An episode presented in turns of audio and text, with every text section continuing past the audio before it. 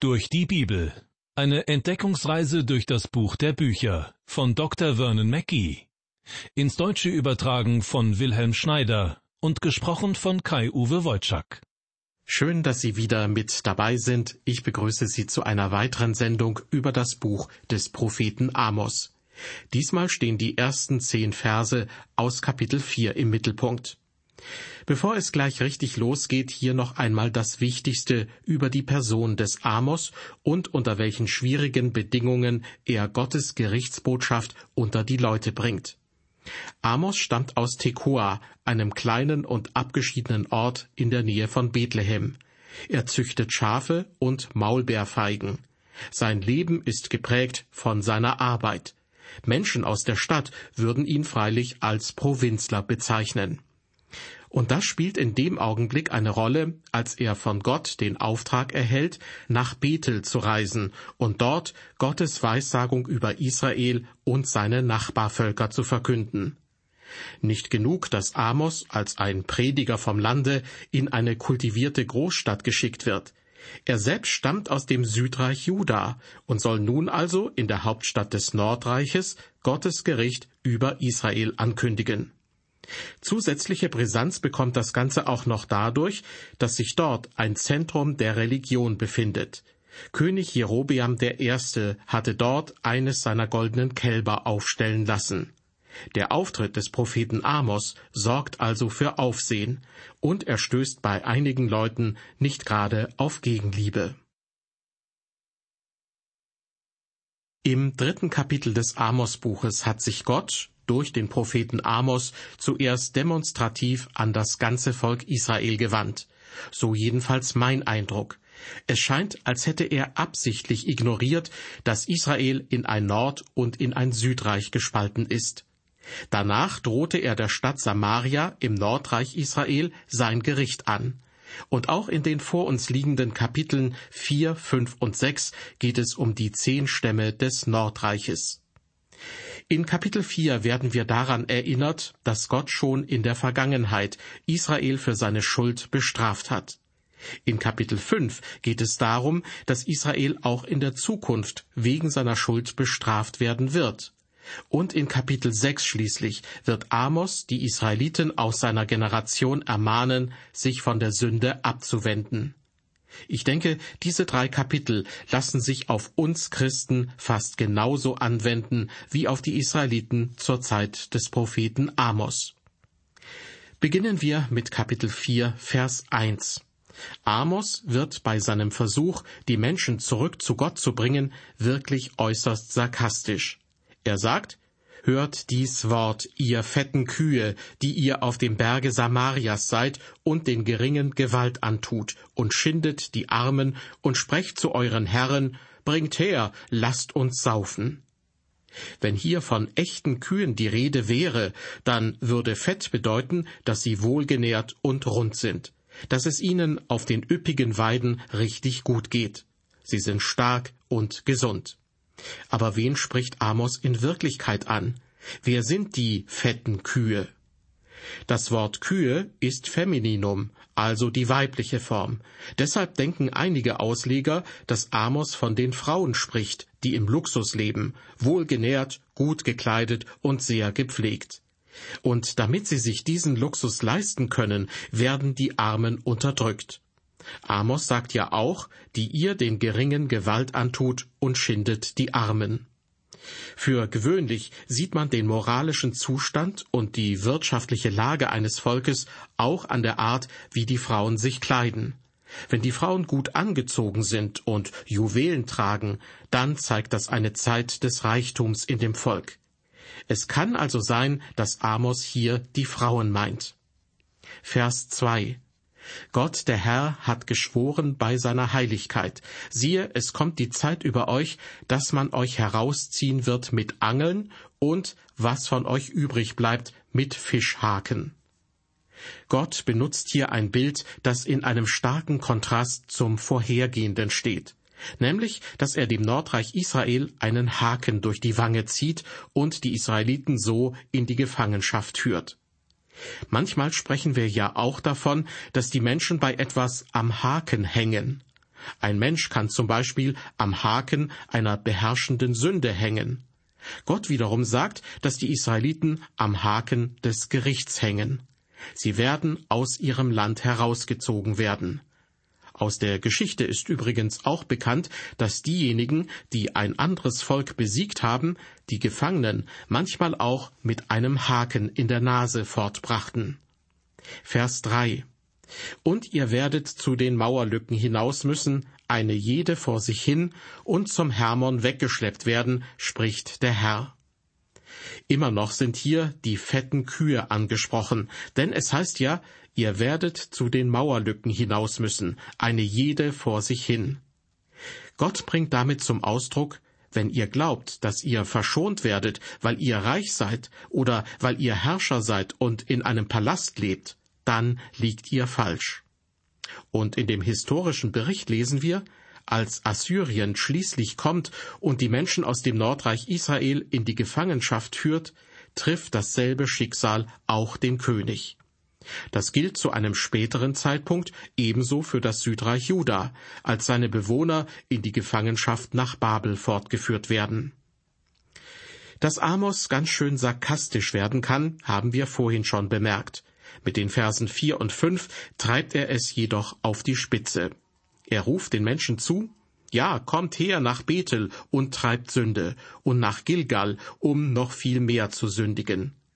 Bringt eure Schlachtopfer am Morgen und eure Zehnten am dritten Tage. Räuchert Sauerteig zum Dankopfer und ruft freiwillige Opfer aus und verkündet sie. Denn so habt ihr's gern, ihr Israeliten, spricht Gott der Herr. Aus diesen beiden Versen spricht viel Bitterkeit. Die Israeliten werden eingeladen, nach Bethel zu kommen, also an den Ort, an dem ohnehin eines der beiden goldenen Kälber angebetet wird, die König Jerobiam I. hat aufstellen lassen. Kommt her nach Bethel und treibt Sünde, und nach Gilgal, um noch viel mehr zu sündigen. Der Name Gilgal bedeutet eigentlich kreisen oder entlangrollen. Gilgal war der erste Ort, an den Israel kam, nachdem sie unter Josuas Führung den Jordan überquert hatten, und er wurde ein heiliger Ort für sie. Doch später wurde dieser Ort zu einem Zentrum des Götzendienstes. Und hier in diesen beiden Bibelversen wird er wieder mit Götzendienst in Verbindung gebracht. Amos lädt die Israeliten ein, in Gilgal noch viel mehr zu sündigen. Das ist ungefähr so, als würde man heute sagen, versammelt euch in den Kirchen, um zu sündigen. Eigentlich geht man ja in die Kirche, um genau das Gegenteil zu tun. Amos ist hier also grenzenlos zynisch und tadelt das Verhalten der Israeliten durch puren Spott.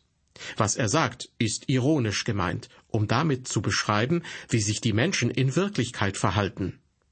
Wissen Sie, dass es manchmal in der Tat gefährlich sein kann, in die Kirche zu gehen? Der Grund dafür liegt auf der Hand. Auch der Teufel geht zur Kirche. Ja, ich glaube, er steht früh am Sonntagmorgen auf, und überall, wo das Wort Gottes gepredigt und gelehrt wird, ist er dort und versucht so gut er kann, es zu zerstören. Deshalb sollten wir um standhafte und mutige Pfarrer und Pastoren beten, die am Wort Gottes festhalten. Wissen Sie, um diejenigen, die das Wort Gottes ohnehin leugnen, braucht sich der Teufel nicht zu kümmern. Die Orte, an denen sie ihre eigenen Wahrheiten verkündigen, sind sowieso schon unter seiner Herrschaft. Vielmehr muss er seine Anstrengungen auf die Orte konzentrieren, an denen es geistliches Leben gibt und wo Gottes Wort weitergesagt wird. Kurz bevor Jesus Christus getötet wurde, als seine Feinde planten, wie er hingerichtet werden sollte, war er zusammen mit seinen zwölf Jüngern in einem Obergemach. Man hätte meinen können, dass dies in diesem Moment der heiligste Ort auf der Welt war. Man hätte meinen können, dass der Teufel keinesfalls dort, sondern bei denen ist, die den Tod von Jesus planten. Doch wissen Sie, wo der Teufel an diesem Abend war? Er war in diesem Obergemach. Niemand hatte ihn eingeladen, und doch war er dort. Satan hat es Judas Iskariot ins Herz eingegeben, Jesus zu verraten, und er ging zusammen mit Judas dort in das Obergemach. Auf diese Weise kam er dort hinein.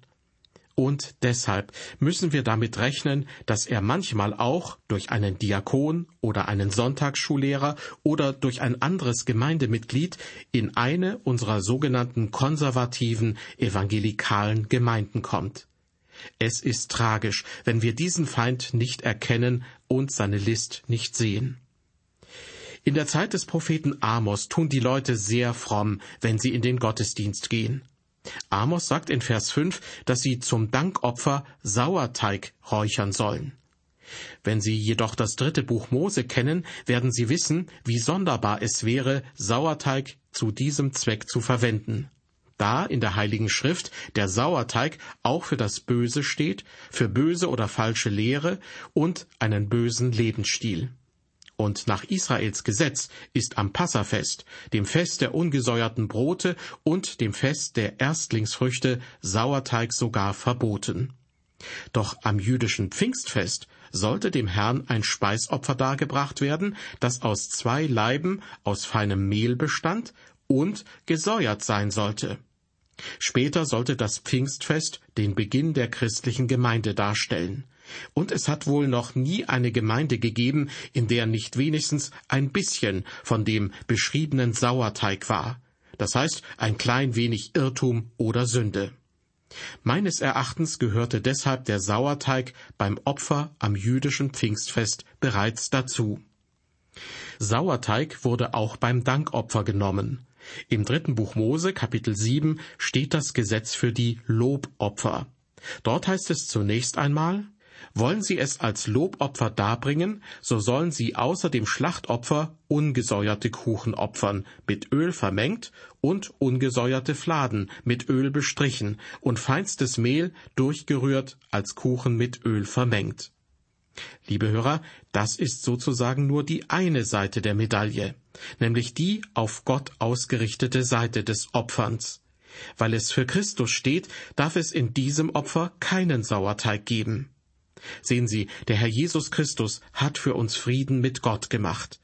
Das wird im Neuen Testament ganz deutlich, wenn wir im fünften Kapitel des Römerbriefes lesen, da wir nun gerecht geworden sind durch den Glauben.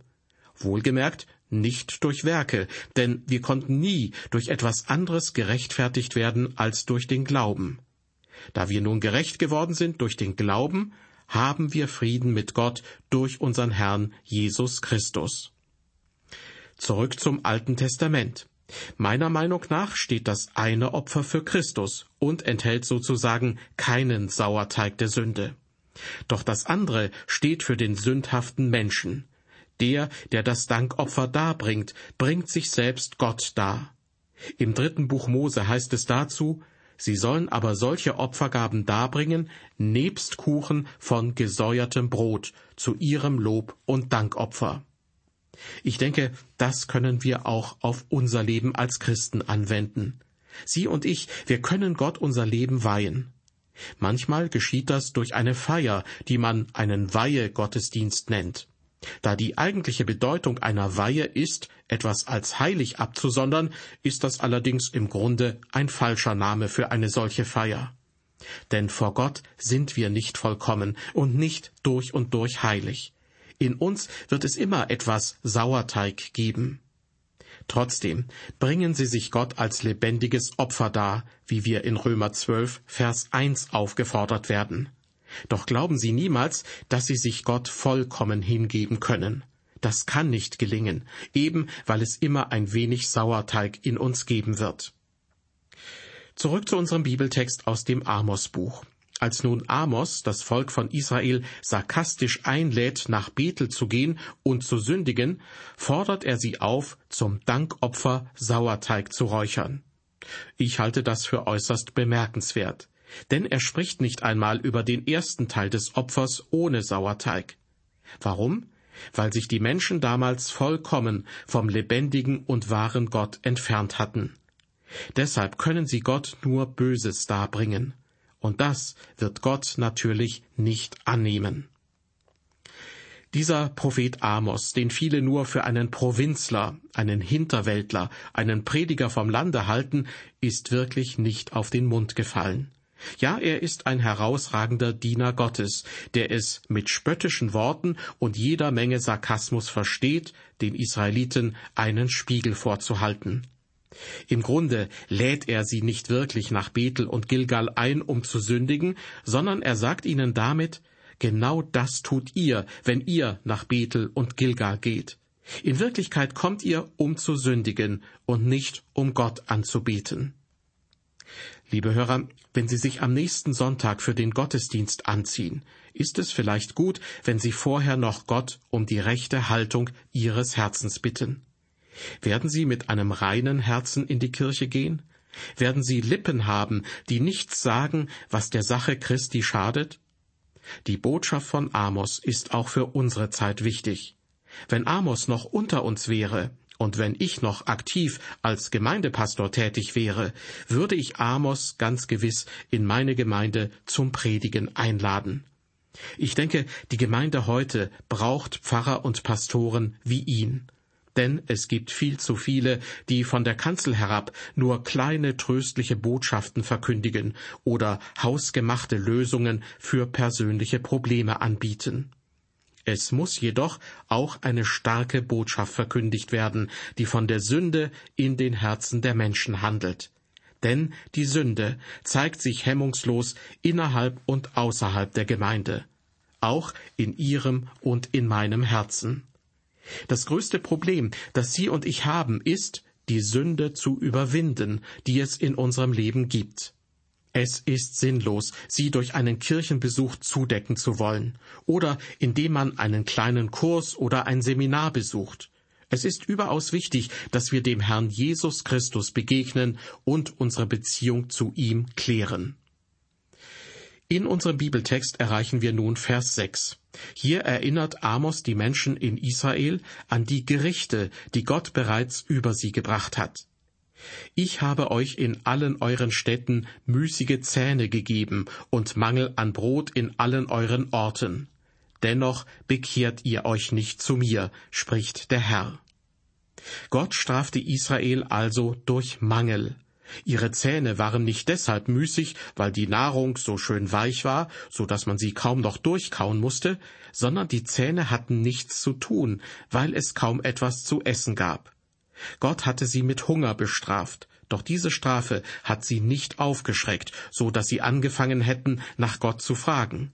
Deshalb heißt es in diesem Vers, Dennoch bekehrt ihr euch nicht zu mir, spricht der Herr. Das Ganze hat sie überhaupt nicht beeindruckt. Weiter ab Vers 7. Auch habe ich euch den Regen vorenthalten, als noch drei Monate waren bis zur Ernte und ich ließ regnen über eine Stadt, und auf die andere Stadt ließ ich nicht regnen. Ein Acker wurde beregnet, und der andere Acker, der nicht beregnet wurde, verdorrte. Und es zogen zwei, drei Städte zu einer Stadt, um Wasser zu trinken, und konnte nicht genug finden. Dennoch bekehrt ihr euch nicht zu mir, spricht der Herr. Soweit die Verse sieben und acht. Gott schickte also eine Dürre. Gott kontrollierte den Regen, auch wenn manche meinen, dafür sei der Wetterfrosch zuständig.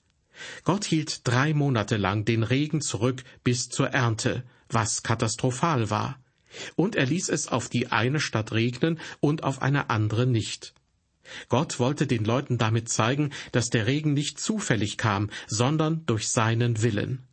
Die Dürre war so schlimm, dass Menschen aus einer Stadt in eine andere gingen, wo es Wasser gab doch sie konnten nur wenig Wasser in einem Krug oder einem Weinschlauch mit nach Hause nehmen. Das alles hätte sie eigentlich zu Gott treiben sollen. Aber wieder heißt es in unserem Bibeltext, Dennoch bekehrt ihr euch nicht zu mir, spricht der Herr. Weiter mit Vers 9. Gott spricht, ich plagte euch mit dürrer Zeit und mit Getreidebrand. Auch fraßen die Raupen alles, was in euren Gärten und Weinbergen, auf euren Feigenbäumen und Ölbäumen wuchs. Dennoch bekehrt ihr euch nicht zu mir, spricht der Herr. Dürrezeit und Getreidebrand. Das Korn war durch den sengenden Ostwind aus der Wüste verdorrt, und der Getreidebrand kam durch die schlimme Dürre, nicht durch Feuchtigkeit. Auch fraßen die Raupen alles. Damit sind die Vorboten einer Heuschreckenplage gemeint, die alles vernichtete, was noch übrig geblieben war. Und wieder heißt es, Dennoch bekehrt ihr euch nicht zu mir, spricht der Herr. Vers 10 Ich schickte unter euch die Pest wie in Ägypten. Ich tötete eure junge Mannschaft durchs Schwert und ließ eure Pferde gefangen wegführen. Ich ließ den Gestank eures Heerlagers in eure Nasen steigen. Dennoch bekehrt ihr euch nicht zu mir, spricht der Herr. Wissen Sie, was mit dem Gestank eures Heerlagers gemeint ist? Das war der Gestank der Toten durch Pest und Krieg. Trotz all dem kehrten die Israeliten nicht zum Herrn um. In dieser Ausgabe unserer Sendereihe durch die Bibel ist es vor allem darum gegangen, wie sehr sich Gott darum bemüht hat, die Menschen aus dem Nordreich Israel wieder für sich zu gewinnen. Und mir klingt noch in den Ohren, wie Gott immer wieder enttäuscht feststellen musste, dennoch bekehrt ihr euch nicht zu mir. Welche Konsequenzen er daraus zieht, werden wir im weiteren Verlauf des Amos-Buches gewiss erfahren. Ich verabschiede mich nun von Ihnen, bis zum nächsten Mal, auf Wiederhören und Gottes Segen mit Ihnen.